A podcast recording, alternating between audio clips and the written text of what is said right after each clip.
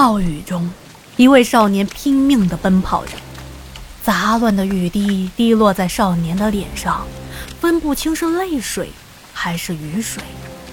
他手里拿着的那个华为 P 一千 Pro 的手机的屏幕上，还泛着微微的荧光。少年扑通一声跪倒在一座杂草丛生的坟墓面前，哽咽着。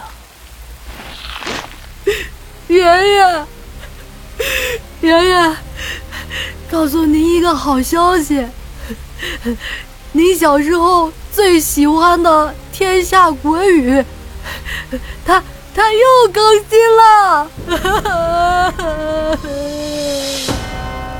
说时迟，那时快，他爷爷突然从坟墓里跳了出来，反手给了少年一巴掌，怒吼一声：“胡说什么呢，兔崽子！”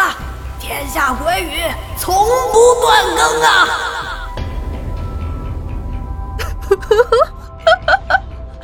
好家伙，好家伙！嗯，其实我在录这篇小故事的时候，我是心虚的，因为我不知道会不会因为一些什么其他的原因，然后就偶尔那么断更一下。嗯，但是大家请相信我哈，嗯就是除非一些比如身体不舒服啊，或者是家里有什么急事儿，不然的话，天下鬼语肯定会做到。